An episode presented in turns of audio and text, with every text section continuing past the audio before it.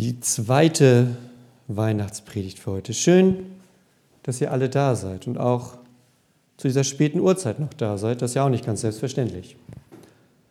Und auch schön, alle Leute, die da oben sitzen auf der, auf der Empore. Denn wenn Jesus sich entschließt, heute Abend wiederzukommen, dann seid ihr die Ersten, weil ihr ganz oben sitzt. Das ist schön. Wenn ihr dann im Himmel angekommen seid, könnt ihr uns nämlich Plätze frei halten. Das finde ich schön von euch. Vielen Dank. Weihnachten ist ja schon eine spezielle Zeit eigentlich. So ein bisschen so eine verklärte Zeit, so ein bisschen kitschig, romantisch. Und ich habe überlegt, ob ich den Einstieg machen soll, den ich jetzt mache, weil man muss schon, also ich sag mal so, man muss schon ein ganzer Kerl sein, um das zu erzählen, was ich jetzt erzähle. Also man kann nicht so ein bisschen, also man muss da schon ein gutes Standing haben, um damit jetzt die Predigt zu eröffnen. Ich habe letzte Woche zum ersten Mal Sissy geguckt, den ersten Film, Sissy 1. beherrscht euch, beherrscht euch. Sissy 1 habe ich zum ersten Mal geguckt. Und Sissy ist ja auch, also ich werde mich jetzt nicht darüber aus, ich habe den ganzen Film gerätselt. Sagt irgendwer mal irgendwas, dass das Mädchen 15 Jahre alt ist, dass er da gerade heiraten will? Aber hat niemand gesagt. Ich war ein bisschen enttäuscht, hat irgendwie keiner so richtig ernst genommen. Aber das ist ein anderes Thema. Sissy ist ja auch so pure Weihnachts-Kitsch-Romantik eigentlich. Das ist so ein Weihnachtsfilm, den kann man dann, also ist ja kein richtiger Weihnachtsfilm, aber er passt zu Weihnachten, weil das auch so ein bisschen heile Welt alles ist.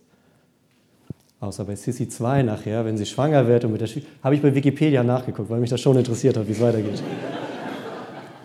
Vielleicht gucke ich den dann nächstes Jahr. Aber Sissy zum Beispiel hat ja auch dieses leicht romantische Bild, was so in unsere Weihnachtszeit reinpasst. Ähm, man sieht es an unseren Häusern, alles voller, voller Lichter, Weihnachtsbäume, Kerzenschein. Und so ein bisschen versuchen wir damit ja auch, die Nacht hell zu machen, auch heute. Wir versuchen Vielleicht auch immer so ein bisschen im Angesicht der Ereignisse, im Angesicht von dem, was gerade so um uns herum ist, versuchen wir wenigstens eine Zeit lang so eine kleine heile Welt zu schaffen. So eine Welt, in der alles in Ordnung ist, in der es schön Kerzenschein gibt, es gibt Gutes zu essen, die Familie kommt zusammen, man stellt sich einen Baum ins Wohnzimmer. Und dieses Licht und diese Wärme brauchen wir in diesen Tagen auch. Und ich glaube, ganz besonders stark wird zur Weihnachtszeit auch immer die Weihnachtszeit unserer Kindheit, dass man weil da wieder sowas in einem auflebt, dass man merkt, so ein bisschen wird man an Weihnachten doch immer so ein bisschen wieder ein Kind, weil man sich an die schöne Zeit zurückerinnert. Und ich weiß noch, was wir immer früher gemacht haben, ist, wir mussten irgendwann nach dem Essen, wenn das dann langsam an die Geschenke ging, die waren noch nicht da, weil der Weihnachtsmann war ja logischerweise noch nicht da. Wir mussten dann immer nach oben gehen und wir hatten so einen, so einen Baustrahler, so ein Flutlicht. Und mit dem Flutlicht haben wir dann runtergeleuchtet in den Garten, um zu gucken, mein Bruder und ich, um zu gucken, ob wir den Weihnachtsmann vielleicht entdecken, wenn er kommt. Haben wir witzigerweise nie. Aber während wir oben geleuchtet haben, muss er irgendwie andersrum gekommen sein ins Haus, denn die Geschenke waren da, als wir wieder unten waren. Also das irgendwie schon, er hat wenigstens die Geschenke dann da gelassen, das war ja schon mal was. Es, obwohl es gab zwei Jahre, da kam er zu Besuch, das war so ein bisschen gruselig auch. Er hatte dann so ein Büchlein mit und wusste auch, was ich angestellt habe das Jahr über. Das war auch so ein bisschen suspekt. Später habe ich dann herausgefunden, dass der Weihnachtsmann die gleichen Schuhe trägt wie mein Onkel, aber das ist eine andere Geschichte. Aber dieses Ganze, diese Lichterromantik und Weihnachten und Weihnachtsmann, das ist so das, was man, was man so langläufig von Weihnachten mitkriegt. Das ist halt dieses Ganze rundherum, die Verpackung. Und das ist auch das, was Menschen außerhalb der Kirche zwangsläufig von Weihnachten mitbekommen, weil es zu der Jahreszeit dazugehört. Liebe, Familie, Geschenke, ein schönes Fest einmal im Jahr. Und gleichzeitig ist Weihnachten immer so eine Schnittstelle, weil es ja auch auf das Ende des Jahres zugeht. Und man denkt noch mal so ein bisschen über das Jahr nach und guckt schon mal voraus, was liegt jetzt vor mir. Und man geht auch so ein bisschen in sich. Und nicht umsonst reden wir ja heute von der stillen Nacht. Man könnte auch meinen, okay, heute hat Jesus Geburtstag, also gibt es eine große und laute Party. Nee, wir reden von der stillen Nacht. Und dann können wir mal durchatmen, im Kreis der Familie sein. Aber dieses Ganze, was, man, was ich jetzt so beschrieben habe, ist ja trotzdem nur ein Ausschnitt. Es ist, als würde man in einem Film nur ein einzelnes Bild oder eine einzelne Szene sehen. Und wenn man das dann in einem Film sieht, quasi wenn man nur kurz ins Wohnzimmer reinguckt, läuft am Fernseher vorbei, kann man danach ja nicht sagen, ah, okay, ich kenne den Film jetzt. Sondern man kennt nur dieses eine Stück, diesen einen Ausschnitt. Und so ein Bild ist immer nur ein Moment von etwas. Und die Geschichte, worauf ich jetzt eigentlich hinaus will, die Geschichte, die Gott mit uns hat, die ist aber ein ganzer Film. Die ist nicht nur so ein kleiner Ausschnitt. Denn Weihnachten ist so gesehen nicht nur ein kleiner Moment im Jahr. Weihnachten sind nicht nur diese drei Tage, die wir jetzt haben, sondern Weihnachten geht auch noch weit über diese Tage hinaus. Klar, wir feiern es heute und wir feiern es noch ein oder zwei Tage mehr, je nachdem, wie das mit der Familie dann so aufgestellt ist. Aber die Auswirkungen dieser Tage, die sind doch enorm. Und dann ist Weihnachten mit einmal nicht bloß ein Fest, das wir feiern, sondern so verstanden ist Weihnachten dann ein übernatürliches Ereignis. Und das ist im wahrsten Sinne des Wortes, denn Weihnachten ist eigentlich relativ schwer zu begreifen, wenn wir uns erstmal so ein bisschen vorgearbeitet haben an diesen leicht kitschigen Krippenspielbildern vorbei. Dann ist Weihnachten nämlich auf einmal ein Einschnitt in unser Verständnis von Realität. Etwas, das unsere menschliche Logik eigentlich komplett übersteigt. Und ich finde, das ist das Schöne an Weihnachten, denn es ist eigentlich etwas ziemlich Absurdes. Denn eben in der Geschichte kamen schon so ein paar Dinge vor. Im Normalfall reden im Traum keine Engel zu uns. Im Normalfall kriegen Jungfrauen keine Kinder. Und im Normalfall wird Gott eben auch nicht Mensch. Das ist das Problem an der ganzen Geschichte. Es gibt keine andere Religion, keine andere Glaubensrichtung, in der ein göttliches Wesen seinen Status als Gottheit hinter sich lässt und den Menschen so nahe kommt, wie Gott es in Jesus Christus tut. Egal, was man sich anguckt, in welche Glaubensrichtung man schaut, man findet so ein solches Ereignis, findet man nicht nochmal. Denn im Normalfall sind Gott und Mensch zwei komplett getrennte Sphären. Es gibt die Menschen, die sind irgendwo hier unten und oben sind die Götter, aber das hat eigentlich nichts miteinander zu tun. Also die Menschen beten zu Gott oder opfern den Göttern was oder hoffen, dass die Götter Regen bringen, damit die Ernte gut wird. Aber das bleibt immer schön voneinander getrennt, weil das zwei verschiedene Welten sind. Und deshalb kommen wir an dieser Stelle mit einem allzu säkulären Verständnis von Weihnachten auch nicht wirklich weiter, denn nur Lichter, Wärme und Weihnachtsmann reichen nicht, um das zu erklären, was da eigentlich gerade passiert.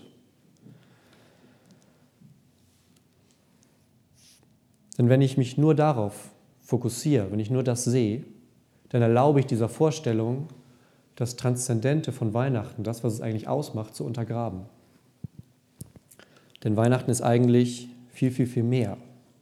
Weihnachten ist nämlich der Moment, an dem Gott nochmal auf ganz, ganz besondere Weise auf sich aufmerksam macht. Jetzt kann man sich fragen, oder ich frage mich das, ich weiß nicht, ob ihr euch das auch fragt, aber man kann sich fragen, muss Gott das denn? Muss Gott auf sich aufmerksam machen? Wenn wir jetzt eben dieses Bild hatten, der Gott ist irgendwo da oben, wir sind irgendwo hier unten, kann ihm doch egal sein. Warum macht Gott Weihnachten auf sich aufmerksam? Die Antwort ist einfach, nee, muss er auch nicht. Gott muss nicht auf sich aufmerksam machen, weil er Gott ist. Aber er macht es trotzdem. Gott macht uns an Weihnachten ein Angebot. Weihnachten ist, so gesehen, ein Angebot Gottes, an unser Leben.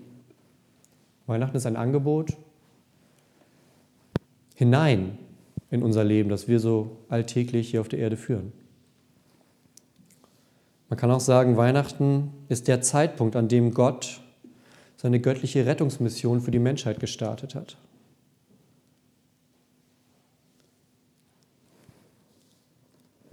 Wenn wir nochmal zurückblicken, wir haben Maria, die eigentlich komplett unvorbereitet ist für ein Kind. Sie ist zu dem Zeitpunkt so wahrscheinlich um die 14 Jahre alt, ist man sich einig. Ist unverheiratet, das heißt, zum damaligen Zeitpunkt steht es komplett außer Frage, dass sie ein Kind haben könnte.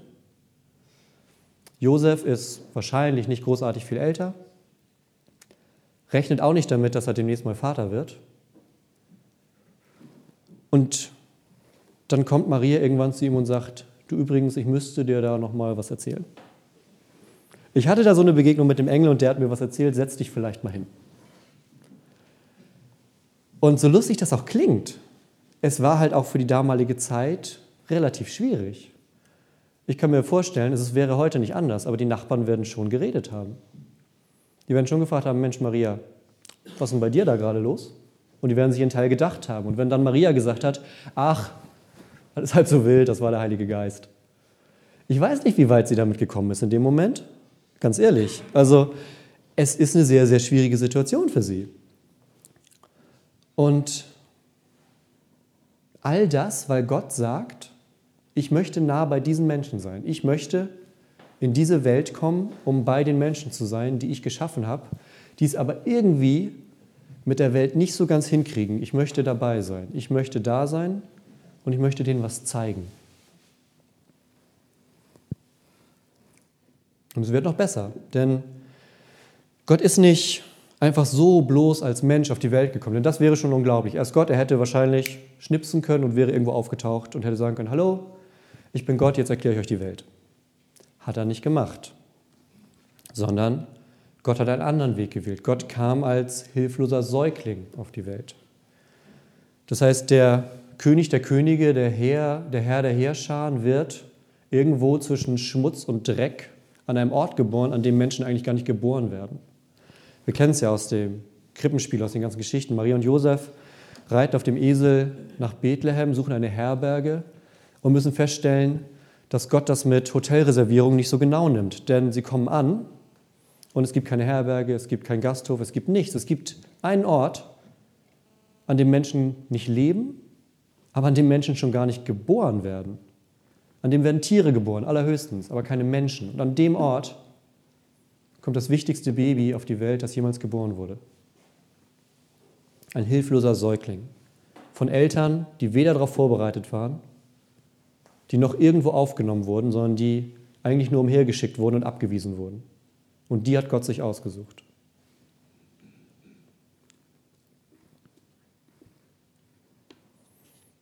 Dann kommen die Sterndeuter dazu. Die Sterndeuter machen sich auf den Weg, auf die lange Reise, um das Kind zu sehen, weil sie gehört haben, da wird ein König geboren. Und ich weiß nicht, ob die damit gerechnet haben, auf einmal in einen Stall reinzugehen. Wahrscheinlich haben die auch mit einem Palast gerechnet, womit auch sonst bei einem König. Und trotzdem beschreibt die Bibel an der Stelle, klar, sie wundern sich erst, als der Stern dann über dem Stall stehen bleibt. Aber sie gehen dann rein, sehen Maria und das Kind dann heißt es, sie fallen auf die Knie, beten das Kind an und übergeben ihre Geschenke. Also irgendwas muss in diesem Moment passiert sein. Irgendwas ist von Jesus ausgegangen, von seiner Nähe, von seiner Präsenz, dass diese Sterndeuter, die ja schlaue Menschen waren, die waren jetzt nicht irgendwie gerade zufällig unterwegs, sondern das war schon, heute würde man, weiß ich nicht, Wissenschaftler sagen oder so. Irgendwas ist da passiert, dass sie wussten, nee, hier sind wir richtig. Das ist das Kind, das wir gesucht haben. Und in dem Moment war der Messias, der Retter des Volkes, auf den dieses Volk schon Jahrhunderte gewartet hat, mit einem Mal zum Anfassen nahe. Keine Sicherheitsvorkehrung, kein gar nichts, sondern einfach auf einen halben Meter entfernt in einem Futtertrog. Und das Schöne ist, dieser Messias, der da gekommen ist, der kommt ganz anders, als man es eigentlich erwartet hat. Denn das Volk Israel wartet schon länger. Jahre, Hunderte früher wurde schon angekündigt durch die Propheten. Das heißt, der Messias kommt, der wird euch befreien, dann wird alles gut. Und wenn ich mir das vorstelle, dann ist der Messias vielleicht so ein John Wayne-Typ vielleicht. Jemand, der kommt und sagt, so, jetzt räumen wir in dem Laden hier mal auf. Jetzt sorgen wir dafür, dass es hier wieder richtig läuft. Und ich könnte mir vorstellen, vielleicht haben die auch mit sowas gerechnet. Sie haben vielleicht mit einem Mose gerechnet, mit einem, der wie damals das Volk aus Ägypten gerettet hat. Oder mit einem David, mit dem größten König, den das Volk jemals hatte. Und dann bekommen sie ein kleines Baby, das in Windeln im Dreck von einem Stall liegt. Haben sie sich wahrscheinlich auch anders vorgestellt, aber aus irgendeinem Grund hat Gott trotzdem auch da diesen Weg gewählt und nicht gesagt, ich schicke euch einen großen Retter, der sofort da ist und alles regelt. Denn dieses Baby, das geboren wird, ist etwas ganz Besonderes. Er war und ist einer von uns. Gott wurde Mensch, mit allem, was zum Menschsein dazugehört. Er wird geboren, erstmal wird er empfangen, dann wird er geboren, dann wächst er auf, lernt sprechen, lernt laufen. Maria muss ihn wickeln, ihn großziehen, Wahrscheinlich fällt er zwischendurch mal hin und stößt sich das Knie auf. Er hat Freunde, Wir haben nur so ein ganz paar Geschichten von Jesus, als er ein Kind war. Es gibt eine bei Lukas noch im Tempel, da ist er aber schon zwölf Jahre alt. Und sehr, sehr schlau zu dem Zeitpunkt schon. Und Jesus lebt alles durch, was wir Menschen durchleben. Die ganzen Höhen und die ganzen Tiefen, bis er schließlich am Ende an der tiefsten Tiefe ankommt und ermordet wird. Er wird ans Kreuz geschlagen und stirbt. Und seine Mutter Maria, die ihn begleitet hat, die ihn großgezogen hat, die ihn auf die Welt gebracht hat, die ihn gewickelt hat, die mit ihm gespielt hat, steht unterm Kreuz, sieht hoch zu ihrem Sohn, der stirbt und weiß, das hatte Gott also vor. Darum ist er hergekommen.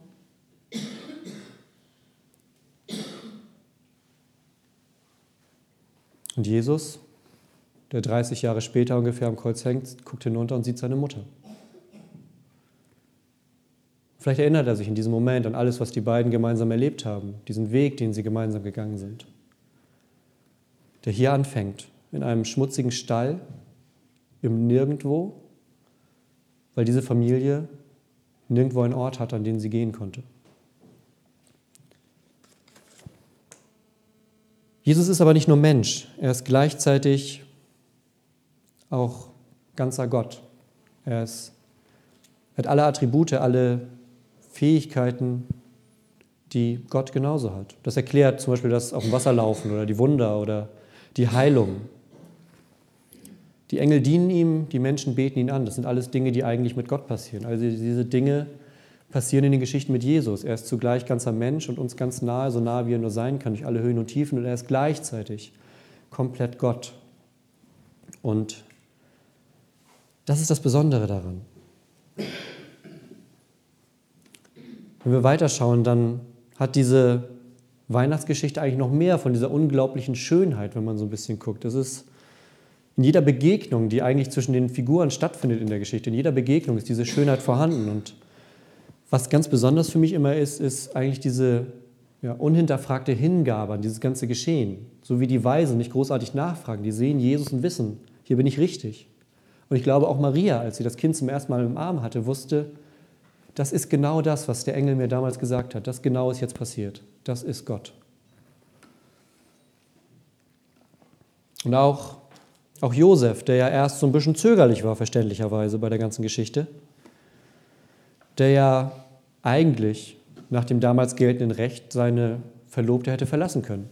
Er hätte sie, die Bibel beschreibt das und sagt, er war ein ordentlicher Mann und er hatte eigentlich vor, sie nachts heimlich zu verlassen.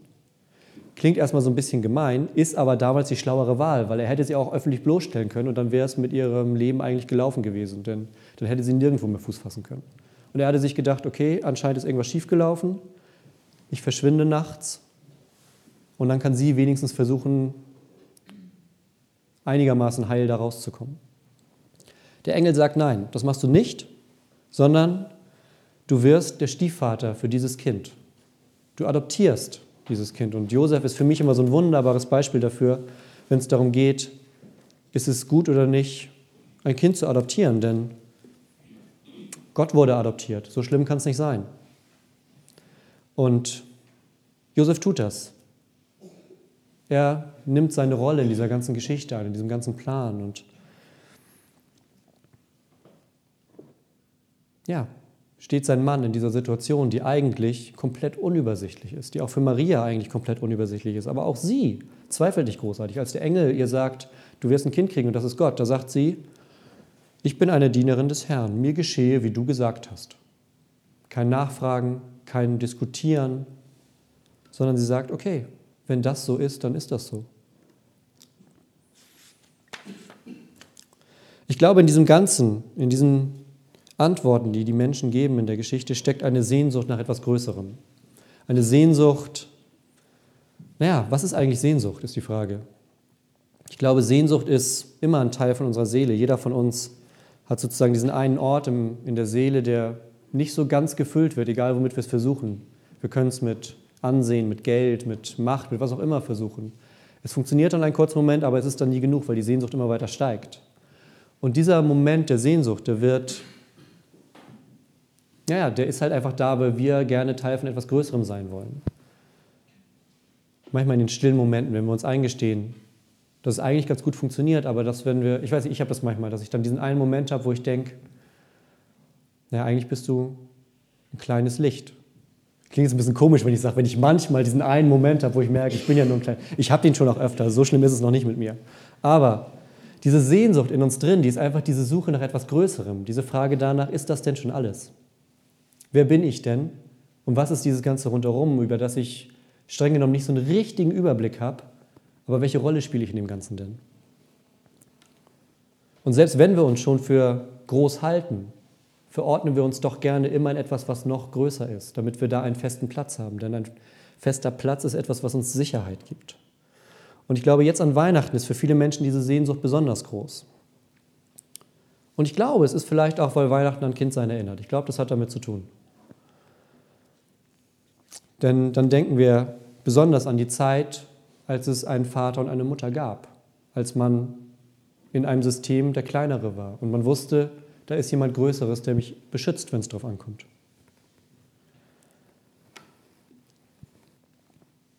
Dieser Vater ist Gott. Und indem er Mensch wird, gibt er uns ein Angebot, ein Angebot zu einem bedingungslosen Ja zu unserem Leben. Für Maria erfüllt sich die Sehnsucht in dieser Geschichte. Sie sagt Ja und Amen und sie steht Gott in einer Reihe übernatürlicher Ereignisse gegenüber und antwortet auf eine Art, auf eine, ja, auf eine Art, die eigentlich keinen Raum für ein Aber lässt. Denn so ein Aber ist unseren menschlichen Antworten sehr häufig drin. Ich liebe die Antwort, die Maria sagt, denn die ist eben nicht so, ja, ich mache gerne mit aber oder ja, ich helfe euch aber oder Klassiker, ja, ich mag dich schon, aber Maria antwortet mit ja, ohne aber. Und sie antwortet so, weil sie in diesem Moment selbst von Gott ein Ja bekommen hat, ohne ein Aber. Denn Gott gibt kein Ja, aber Gott gibt ein Ja. Und das ist Weihnachten. Paulus sagt später, nur Gott allein kann so ein bedingungsloses Ja sprechen. Und wenn er das spricht, dann spricht er das ein für alle Mal. Genau das feiern wir an Weihnachten. Wir feiern, dass Gottes Ja ein Gesicht bekommt. Gott schaut uns an und er gewinnt in der Gestalt von Jesus Realität. Er gewinnt etwas für uns, das wir zumindest zur damaligen Zeit anfassen konnten. Heute ist es schwieriger. Und Menschen wollen in seiner Nähe sein. Menschen zur damaligen Zeit merken, dass eine Anziehungskraft von ihm ausgeht. Blinde kommen zu ihm, Lahme kommen zu ihm, Verrückte, Mörder. Leute, bei denen man sich wohl fragt, was sie an ihm gefunden haben. Aber die haben alle eins gemeinsam, denn in seiner Nähe werden sie wieder heil. Das, was in ihnen kaputt war, wird wieder ganz. Ihre Schattenseiten, die sie das Leben lang schon mit sich rumtragen, werden von einem Licht durchdrungen, das von Jesus ausgeht. Und dann sehen wir, dass Weihnachten deutlich mehr ist als bloß ein Tag. Es ist mehr als nur ein Fest mit Freunden und Familie. Weihnachten ist unsere Erinnerung an einen übernatürlichen Gott. Weihnachten zeigt uns, mit wem wir es eigentlich zu tun haben. Weihnachten ist dieser Fixpunkt, an dem Gott sagt, ich komme zu euch um mit euch zu leben. Und ich möchte jetzt noch einmal kurz den Blick ein wenig nach vorne wenden zum Schluss. Denn ich bin mir ziemlich sicher, im nächsten Jahr werden sich viele Chancen ergeben, auf Gott zu hören. Vielleicht ist es nicht der Engel, der auf einmal vom Himmel kommt und sagt, übrigens, ich hätte da eine Botschaft für dich von Gott, pass mal auf. Aber Gott spricht auch heute noch zu uns. Er spricht auf ganz vielfältige Art und Weise zu uns. Mal offensichtlicher, mal weniger offensichtlich. So ist Gott. Und es ist aber klar, dass er zu uns Menschen kommt, denn Gott hat eine Beziehung zu uns Menschen und er kämpft um diese Beziehung. Sonst wäre er nicht Mensch geworden. Wäre, wäre es ihm egal gewesen, wäre er im Himmel geblieben und hätte uns machen lassen. Aber Gott hat gesagt, ich lasse euch nicht einfach machen, sondern ich möchte bei euch sein. Und ich glaube, wir haben in den letzten Monaten hier viel von diesen Begegnungen erlebt. Wir haben viel von dem erlebt, was Gott mit Menschen machen kann, wenn Menschen sagen, Gott, ich bin offen dafür. Gott, ich bin bereit dafür, dass du in mein Leben kommst. Da haben wir in den letzten Wochen und Monaten hier einiges gemeinsam erlebt. Und als Gott zu Maria gekommen ist, hat sie mit Ja geantwortet. Nicht mit Ja, aber, sondern mit Ja. Und das ist im Grunde das einzig Wichtige an dieser ganzen Geschichte. Das ist das, worum es geht. Dass wir als Menschen sagen, Gott, wir sind bereit dafür. Wir wissen nicht genau, wie dieser Plan aussieht. Es mag ein bisschen absurd sein. Vielleicht hat es mit einer schwangeren Teenagerfrau zu tun, die irgendwo nirgendwo ihr Kind kriegen soll. Und dann Hirten auf dem Feld, die eigentlich von nichts wissen, auf einmal einer Heerschar von Engeln gegenüberstehen, die ihnen sagen, geht mal darüber, da ist der König der Welt geboren. Aber in all diesen Geschichten steckt ein Vertrauen drin. Ein Vertrauen darauf, dass auch wenn wir nicht immer genau wissen, was hier gerade passiert, dass Gott sehr genau weiß, was hier gerade passiert. So war es bei Maria und ihrem Engel, so war es bei Josef und seinem Traum. So ist es auch bei den Sterndeutern, die ihren Stern sind und diesem Stern folgen, weil sie darauf vertrauen. Wenn wir diesem Stern folgen, finden wir am Ende das, was wir suchen. An jeder Ecke in dieser Geschichte treffen Menschen auf Gott. Und sie alle reagieren eigentlich gleich. Sie folgen dem Angebot, das Gott ihnen macht. Sie lassen sich auf einen Gott ein, der es gut mit uns meint. Denn unser Gott ist ein Gott, der unser Bestes will.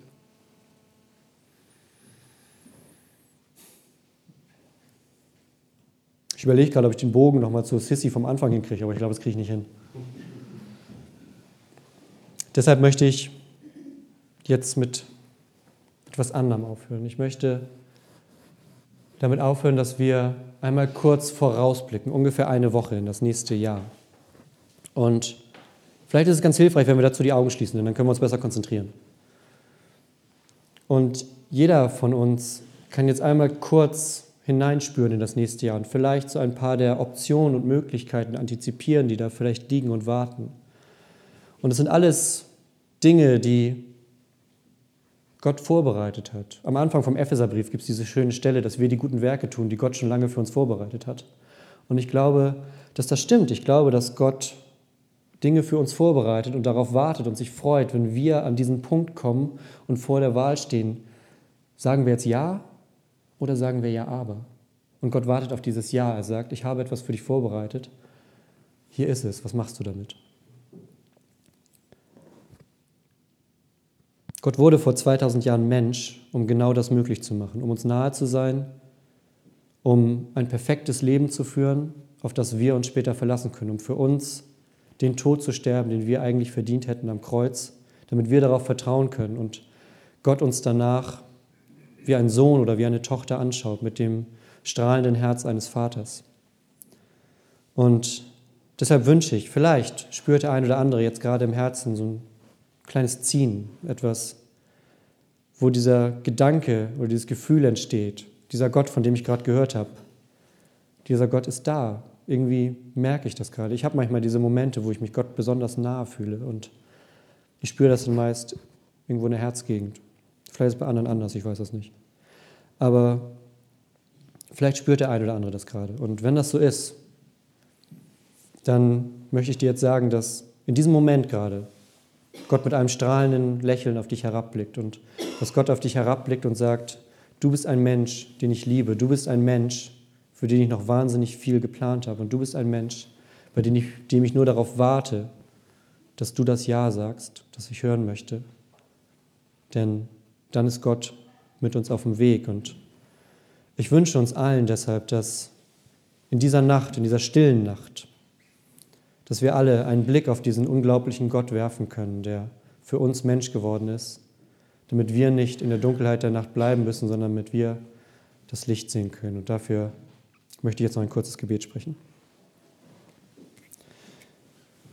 Gott, ich bitte dich für jeden Einzelnen, der jetzt gerade hier sitzt, für jeden Einzelnen, der heute Abend hergekommen ist, segne sie, segne sie alle und sei in ihrem Herz. Wer jetzt gerade spürt, dass du da bist, da bitte ich ganz besonders, dass du dich in den nächsten Tagen, in den nächsten Wochen, im neuen Jahr erkennbar machst, dass du dich zeigst und dass die Menschen sehen können, was du für sie vorbereitet hast vor langer Zeit schon. Gott, ich bitte dich darum, sei in dieser stillen Nacht bei uns und führe unsere Wege in Sicherheit. Amen.